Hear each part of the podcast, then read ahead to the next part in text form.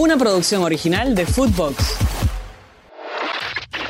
Footbox Today Sur, el podcast con las noticias de fútbol que tenés que saber. Solo le sirve ganar.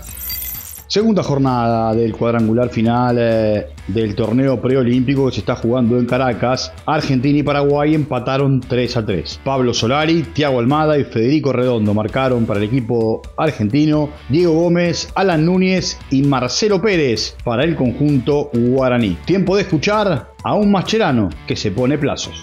Queda un partido y después, bueno, capaz que tienen suerte y me queda solo un partido. Esa es la única palabra. ¿Qué quieres que te diga? No, yo no puedo estar pensando en lo que dicen de mí. Trato de, de dar lo mejor de mí eh, y, poder hacerlo de la mejor manera.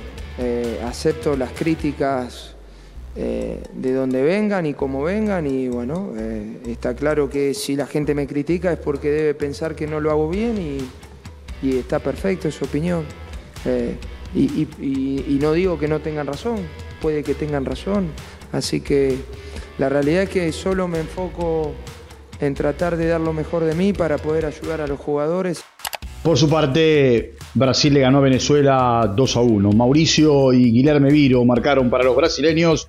Giovanni Bolívar anotó para los venezolanos.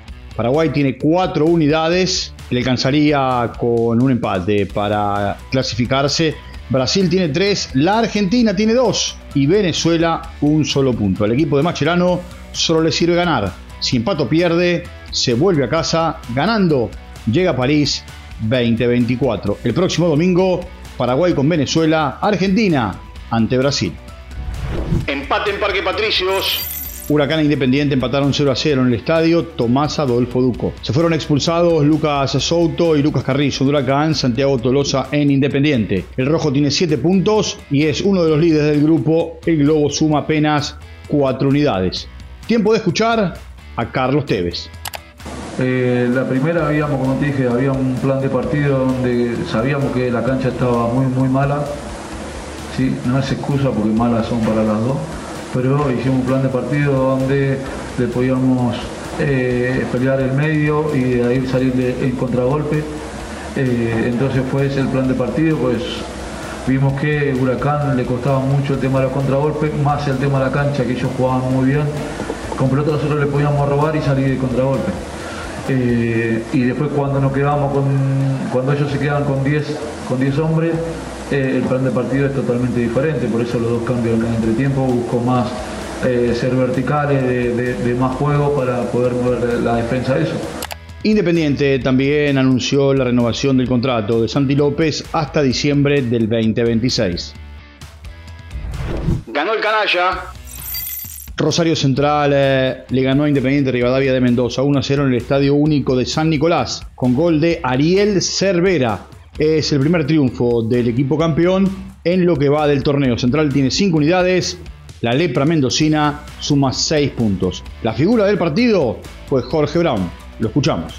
Sirvió para, conseguir los 3 puntos, que lo, hablábamos antes, era un lindo partido para volver a ganar.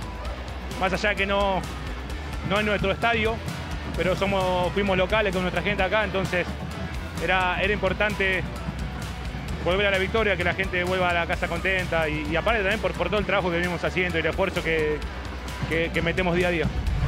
Renovado. Miguel Merentiel firmó la mejora y la extensión de su contrato con Boca hasta diciembre del 2027. Escuchemos a la bestia. Y la verdad que sí, contento y agradecido a Yodo que, y a Román que han confiado en mí desde el momento uno que llegué acá y bueno, y, contento de haber firmado hasta el 27 que, a disfrutar y, que vengan muchos goles más. Ganó Aucas. Copa Libertadores, partido de ida de la primera fase en Quito. Aucas le ganó a Nacional de Paraguay 1 a 0 en el estadio Gonzalo Pozo. El único gol lo hizo Jason Medina. La revancha el próximo jueves en Asunción del Paraguay. Footbox Today Sur. Una producción original de Footbox.